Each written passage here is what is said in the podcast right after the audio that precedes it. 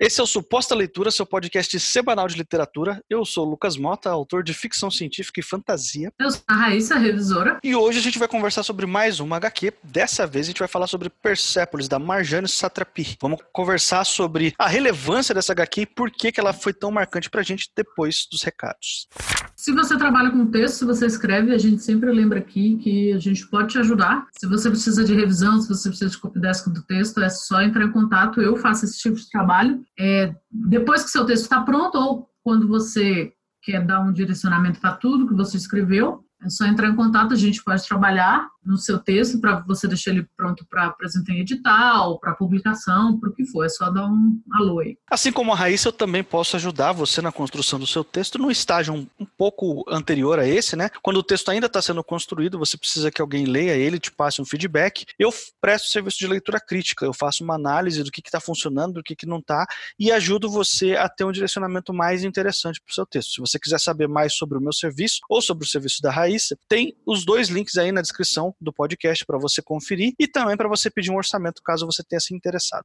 Hoje nós vamos falar sobre um dos quadrinhos que a gente sempre comenta, eu e o Lucas, a gente sempre. E, então, acho que todo mundo que gosta de quadrinho acaba esbarrando com esse e gostando muito, que é o Persepolis, da Marjane Satrapi, que é uma iraniana radicada na França, ela, ela produz em francês. E o Persepolis foi escrito entre 2000 e 2004 publicado na França é, inicialmente pelo, pela editora L'Association e depois foi publicado nos Estados Unidos pela Pantheon Books e no Brasil já em 2007 pelo Quadrinhos na Companhia, Quadrinhos Nascia da Companhia das Letras, traduzido pelo Paulo Werneck. Aqui no Brasil ele saiu completo, na capa tem assim, completo, ele vem tudo em um volume só. No, na França ele saiu em dois volumes, inicialmente em quatro volumes, e nos Estados Unidos ele também saiu já em dois volumes e agora um volume completo. Então, mas se você quiser ler e alugar na internet ou em francês ou em inglês, é bom prestar atenção nisso, que ele tem vários volumes, mas aqui no, a edição brasileira tá num volume só. É, só uma, um, um adendo antes do Lucas falar a sinopse, que é uma coisa interessante, Persépolis é como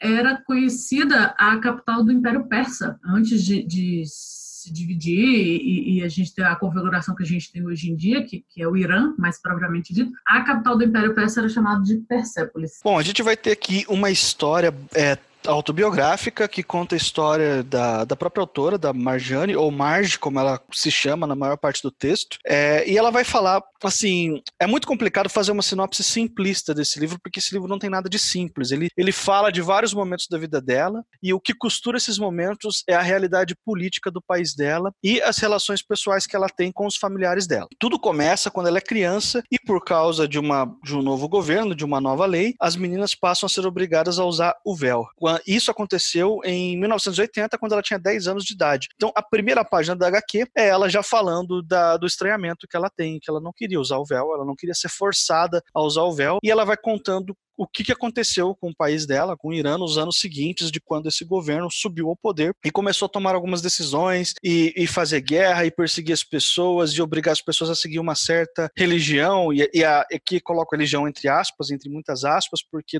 é, é muito mais político do que religioso as motivações que estão por trás de um governo assim, sempre, não só nesse caso, mas em qualquer caso, quando um governo usa da religião para forçar as pessoas a fazer ou não alguma coisa, é, provavelmente a religião não é a motivação motivação dele, a motivação é outra coisa. Então, aqui não é diferente, ele usa da religião como um pretexto, mas na verdade o governo não está muito preocupado com a religião em si, não, está preocupado com outras coisas. E a Marge, ela é filha de um de pais muito politizados, de pessoas muito críticas e eh, já de uma família já bem de vida, com um certo, uma certa condição financeira. Tá? E em determinado momento ela sai do país dela, quando fica, a situação fica um pouco mais perigosa, o pai dela manda ela para Áustria. Enfim, a gente vai ter aqui um, um, retrato quase que episódico, então ela vai contar várias, várias situações que aparentemente, à primeira vista, você pensa que elas não estão ligadas entre si, mas quando você termina de ler essa graphic novel, você percebe que todos os relatos dela aqui no, no Persepolis eles têm uma razão de ser. Ela está contando a história dela e está falando sobre como a realidade política e a realidade de guerra pode mudar completamente o amadurecimento de uma pessoa e o seu relacionamento com seus familiares. aproveito também para dizer que esse aqui é um podcast de análise, então vai ter alguns spoilers aqui dessa HQ. Se você não leu, siga ouvindo aí o suposta leitura por sua conta e risco, ou, que é o que eu sempre recomendo, pausa esse podcast aqui, vai ler a HQ e depois você retorna aqui para ouvir as nossas considerações.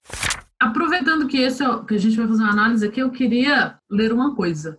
É uma fala do Stephen Fry que eu gosto muito, que é uma das melhores pessoas do mundo é o Stephen Fry. Já deixando aí minha humilde opinião sobre ele. E num documentário que ele fez, em alguns capítulos, que ele entrevistava políticos considerados fundamentalistas ou bizarros, e o presidente do seu país foi um dos dos entrevistados antes de ser, quando a gente ainda achava que era tudo um, um fantasma e que aquilo jamais aconteceria, o Stephen Fry veio, fez um sobre homofobia e veio para o Rio de Janeiro. E a gente vai deixar o link também para isso aqui. E no final ele fala, ele tem uma fala que eu acho muito marcante, que ele diz que só odiamos quando somos ignorantes e quando temos medo. E a ignorância e o medo são nutridos por muitas coisas. E faz parte das intenções de religiões fundamentalistas encorajar a ignorância e a educação muito estreita e restrita. Enquanto o Brasil deve certamente celebrar o seu progresso, ele também deve permanecer vigilantes, pois se a nos ensinou algo foi que o progresso pode ser revertido. E eu fiquei lembrando muito dessa, dessa fala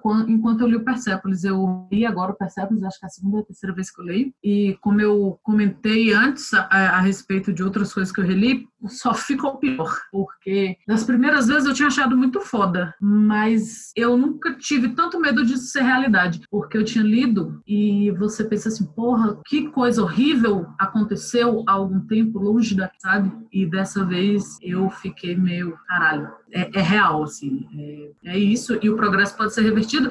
Isso que o progresso pode ser revertido me lembra muito as fotos que rolam na internet. Todo mundo aí que tem Facebook, tem Twitter, já passou por uma foto dessa, que é alguma foto da década de 70 no Irã, de homens e mulheres juntos, é, todo mundo muito ocidentalizado, assim, é, com roupas mais ocidentais, as mulheres às vezes de vestido, de saia curta, de short, ou pessoas na praia, pessoas fumando e conversando, dadadá, e a foto mostra como era o Irã na década de 70 e como é o Irã hoje, onde mulheres usam é, não só niqab, que é, o, que é o, o véu, como às vezes chegam a tapar até os olhos. E é isso que o Stephen Fry fala quando o, o progresso pode ser revertido. Então, assim, na década de 70 estava muito mais, as pessoas estavam muito mais livres, elas tinham muito mais democracia do que elas têm hoje. Então, a gente não pode dar democracia nunca como, como gratuita. Não, tá aí, vai estar tá aí para sempre. E eu acho que foi por isso que dessa vez que eu li, eu fiquei tão, não sei a palavra, triste, amargurada, receosa, não sei. Porque quando eu li a primeira vez, as, e as primeiras vezes, a sensação era essa. Ai, que coisa terrível aconteceu longe daqui num tempo atrás. E agora é uma coisa meio, porra, isso está acontecendo no nosso quintal e a gente tem que estar tá de olho, porque. E eu não quero parecer alarmista, mas assim, não posso dizer que isso não vai acontecer aqui, sabe? É, essas coisas de. Da, ela fala muito dos vizinhos dela. Nossa, Fulano ontem na manifestação com a gente gritando contra o governo. Foi só o governo endurecer, agora tá ali, ó, com, apontando o dedo para os vizinhos e, e, e denunciando os vizinhos, sabe? Então, é, eu achei essa última leitura que eu fiz muito muito séria. Muito, eu fiquei muito, muito consternada depois de ter relido. Eu concordo com você. Eu li o Persepolis duas vezes também e aconteceu isso. A primeira vez eu já fiquei chocado. Chocado no sentido assim, tipo, de aquela agonia que a gente sente de certos governos e de certos, né, tirando a liberdade das pessoas. E aí na segunda vez foi pior ainda. Mas eu imagino, Raíssa, e aqui é uma, assim, dedução minha, talvez para você tenha sido um pouco pior do que para mim, porque você é mulher né? E a história da humanidade é assim, para a mulher é sempre pior em tudo. Então aqui a gente acompanha a história da, da, da Marge e ela sofre uma, assim, claro, a, o governo está tirando a liberdade de muita gente, mas ele tira mais liberdade das mulheres do que dos homens. Então ela sofre muito mais do que os homens ao redor dela. E ela, e ela fala isso aqui nessa HQ, então tem um determinado momento que o cara é, reclama com ela que ela tá andando de maquiagem na rua e ela não pode. Aí tem hora que ele reclama que a roupa que você tá usando tá marcando muito as suas, suas nádegas e você não pode fazer isso porque tá sensualizando. E ela fica brava com o cara e fala: Ah, meu, então não olha pra minha bunda, então, né? Tipo, está incomodado, por que, que sou eu que tenho que mudar minha roupa? É você que tem que olhar pro outro lado, né? Então, eu imagino que para você talvez tenha tido esse elemento, é, eu não sei qual é a palavra correta, de sororidade, talvez, ou de empatia por ser mulher e tal, e saber que é mais foda mesmo por, por, por questão de ser mulher. Então, talvez essa HQ tenha batido um pouco mais forte em você do que bateu em mim, né? A palavra medo na sororidade. É você ver aquilo como real pra caralho. É, é, real. E é o que você falou, a mulher é a primeira a se ferrar na. Eu vou falar a grande maioria para ser bonito, mas toda vez, cara, você começa tirando direitos de, de, uma população em geral, o que já é terrível, os primeiros direitos que você tira são os direitos das mulheres, já diria Simone de Beauvoir, eu acho que foi ela que disse isso, tenho quase certeza, e é verdade. Se você começa a a oprimir uma população, você começa pela mulher que geralmente está na ponta e você começa por minorias étnicas, étnicas, você começa pelos professores. Então, assim, professor apanha na rua, brother, é porque a coisa não tá boa, não tá legal para ninguém. Se professor tá apanhando na rua, se mulher tá perdendo direitos, é, é, é, um sinal, assim. E é realmente, é isso assim, ah, você fica, tem um sentimento de empatia? Tem, tem, sabe essa questão da sororidade? Tem. Tem a parada do medo muito maior que isso tudo, porque porque eu tenso assim quando você vê. Eu gosto muito dos personagens da mãe dela e da avó, porque você vê que são mulheres que passaram por isso a vida inteira. O que elas estão passando no momento do quadrinho, a avó tinha passado com, com com o marido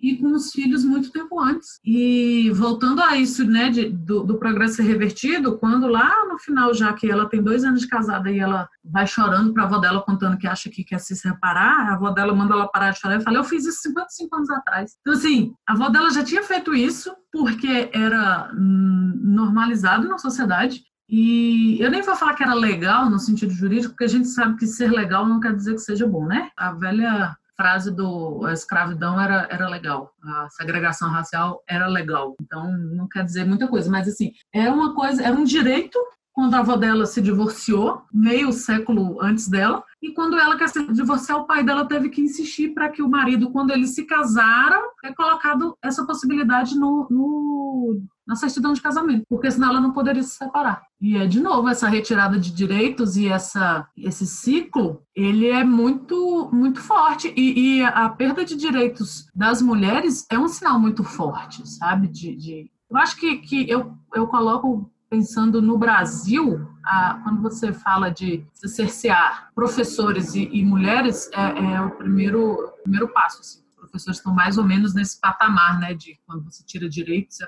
porque a coisa está séria. Então, você pode ver estados como o glorioso estado do Paraná, que tem aí um, já um bom currículo de espancamento de professores, é, são, geralmente são, são governos muito mais para usar uma palavra menos, menos pesada que reacionários, mas governos mais, mais conservadores, eles vão atrás de, de professores e da mulherada. Então, você acaba ficando com medo mesmo.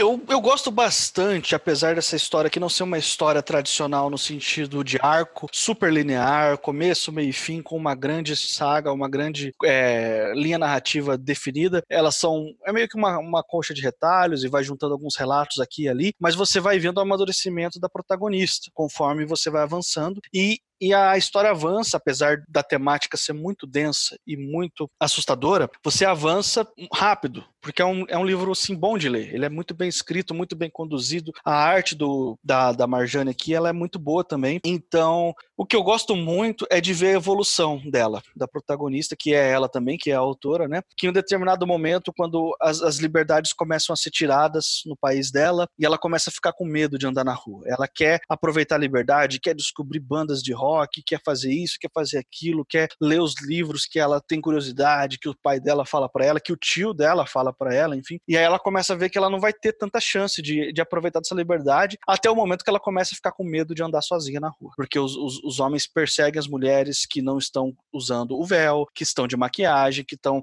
qualquer coisa que o cara olhe torto para ela é motivo para ele dizer, ei, você está errado e chamar a polícia para prender, entendeu? O exército, ou sei lá, quem for que tá cuidando ali. E aí, em determinado momento, no começo da história, assim, na primeira metade da história, ela vê que um cara tá vindo na direção dela e com uma cara assim de poucos amigos e ela sente que ela vai rodar, ela vai sofrer alguma consequência, seja lá por que for, porque ela tá andando sem véu, porque ela tá de maquiagem, qualquer coisa assim boba dessa, sabe? Coisas que, tipo assim, ela não tá cometendo nenhum crime, ela só tá andando na rua de um jeito que o cara não queria que ela estivesse andando na rua. E aí é, ele chega em direção a ela e aí antes que ele possa fazer alguma coisa, falar qualquer coisa para ela, ela tem uma ideia e corre em direção a ele, chama ele de irmão, porque é o tratamento que eles se dão aqui, irmão irmão, irmão, aquele homem olhou estranho para mim, não sei o que, você é que você pode me ajudar? E aí o cara vai lá e, o, se eu não me engano, esse cara, ele era do exército, ele vai lá e, e prende o maluco. Ou seja, para ela se salvar, ela teve que fazer uma acusação falsa e denunciar uma outra pessoa de algo supostamente assim pior na, de acordo com a crença aqui deles, né, pior do que o que ela estava fazendo, que era não usar o véu. E ela volta para casa aliviada porque ela conseguiu se safar e ela vai conversar com a avó dela e ela dá risada de que, ah, olha só como é que eu fui esperta. E a avó dela fica um tempão sem falar com ela, fica muito indignada. Você não sabe que as pessoas sofrem por causa de um governo assim, você está acusando pessoas falsamente, você está se tornando igual essas pessoas. Você não pode fazer isso, porque você fez uma pessoa ir presa, você não sabe o que aconteceu com ele e o cara não fez nada, ele estava lá. Você, da próxima vez, você vai ter que se livrar de uma situação dessa por conta própria, entendeu? E a avó dela fica tão assim, ofendida com a atitude da neta, que ela fica um tempo sem falar com ela. E lá na, no final do livro, você percebe esse amadurecimento da Marge, você percebe ela entendendo que é exatamente isso que o governo quer, que a população fique uns contra os outros, que você, é, para se salvar, tudo bem, você se salvar é, se você precisar denunciar alguém, mesmo que essa denúncia não seja verdadeira, entendeu? Porque é isso, pessoas, o governo não quer que as pessoas se unam, que as pessoas tenham empatia, que as pessoas tenham aquela sensação de irmandade, de companheirismo. Então, isso vai acontecendo com ela e ela vai sofrendo as consequências das decisões que ela toma e das coisas que ela faz, por mais banais que sejam. Eu achei isso sensacional, né? Porque a avó dela podia ter ficado do lado dela, tipo, porra, não, ai, que bom que você se safou, tal. Mas não, a avó dela faz ela se colocar no lugar da outra pessoa, até porque a avó dela lembra a ela do tanto do avô que ela não, não conheceu quanto do tio que ela amava muito, que foi morto pelo governo, né? Então, falou, é, é, é isso que você quer? E isso de, desse amadurecimento dela é muito interessante, porque por ser uma história biográfica e ela ser muito nova no início, tem isso, ela não era uma pessoa super legal. Aliás, ela era uma chata, não chata, mas o fato dela vir de uma família, que a família dela era, era bem liberal, não só, não era uma família progressista, a família dela era de esquerda, os, os, pais eram marxistas, o tio era marxista. Ela conta que acho que desde o bisavô era uma família, não, bisavô, ou do irmão do avô. O irmão do avô já era um pensador marxista e todos tinham meio sido punidos por isso. Os, os amigos dos pais estavam presos e ela ainda faz um, uma parte, né, assim, acusação é, comunista. E a gente vê que as coisas não mudaram muito, né? Hoje em dia é, tá aí o espectro ruim da terra que ah, fulano é comunista. E você se aproxima dessas histórias, você vê que são pessoas completamente normais, são pessoas passíveis de erro, como ela foi passível de erro, porque olha o que ela fez, né? Foi otária com o cara na rua para se livrar. E, e é o que você falou disso, do, do governo querer, né, que as pessoas estejam o tempo todo contra os outros, as outras estejam o tempo todo apontando o dedo para as outras e tal. E tem um, uma parte logo no início que ela fica muito triste quando ela percebe, começou a perceber, ela era criança ainda, ela começou a perceber, né, que, que o pai de um coleguinha foi morto na cadeia, o pai da outra ficou desaparecido da família vários anos, depois voltou e ela chora muito e a mãe dela tinha falado que era preciso perdoar as pessoas num, num, episódio anterior, né? Eu acho que ela tinha brigado com um coleguinha e a mãe, porque o colega tinha sido meu pai com ela assim, aí ela brigou com o menino, a mãe falou que não, que ela tinha que aprender a perdoar as pessoas, porque as pessoas não eram infalíveis. E lá na frente, quando ela fica sabendo dessas torturas e dos pais de amigas dela que morrem e tal, ela fica num duelo infantil, infantil no sentido de que ela era criança, de que, poxa, tem que perdoar essas pessoas também, então. E ela fica muito triste de saber que essas pessoas têm que ser perdoadas, porque essas pessoas fizeram um mal terrível. E ela vai lá chorando e tal, e a mãe dela fala para ela que os maus são perigosos, mas perdoá-los também é perigoso. E eu acho isso sensacional, porque isso lembra muito quando a gente fala de anistia no Brasil, e não tem como você ler uma história dessa você não lembrar da história do próprio país, né? E quando você fala, e, e na Espanha também o método da anistia foi muito parecido com o nosso. Você, não, vamos fingir que nada aconteceu, a partir de agora tá todo mundo de boa e vamos seguir em frente. E a merda que deu. Tanto aqui quanto na, na Espanha, isso virou uma bola de neve. Isso virou um lance que as pessoas hoje em dia falam que ditadura não existiu, as pessoas vão em veículo de comunicação e, e a gente vai um tempo mais para trás. Alguém escreveu na Veja que era no Brasil tinha tido uma dita branda. Olha o nível do, do absurdo, sabe? A gente tem coisas do tipo em plenário o deputado, o inominado, vir falar, é, fazer uma homenagem ao torturador e não sair de lá preso, não sair de lá algemado e essa família não ser silenciada, sabe? Porque a gente não teve esse tipo de tratamento aqui. Então, quando a mãe dela fala que os maus são ruins e, e, e, perdoar os maus também é ruim,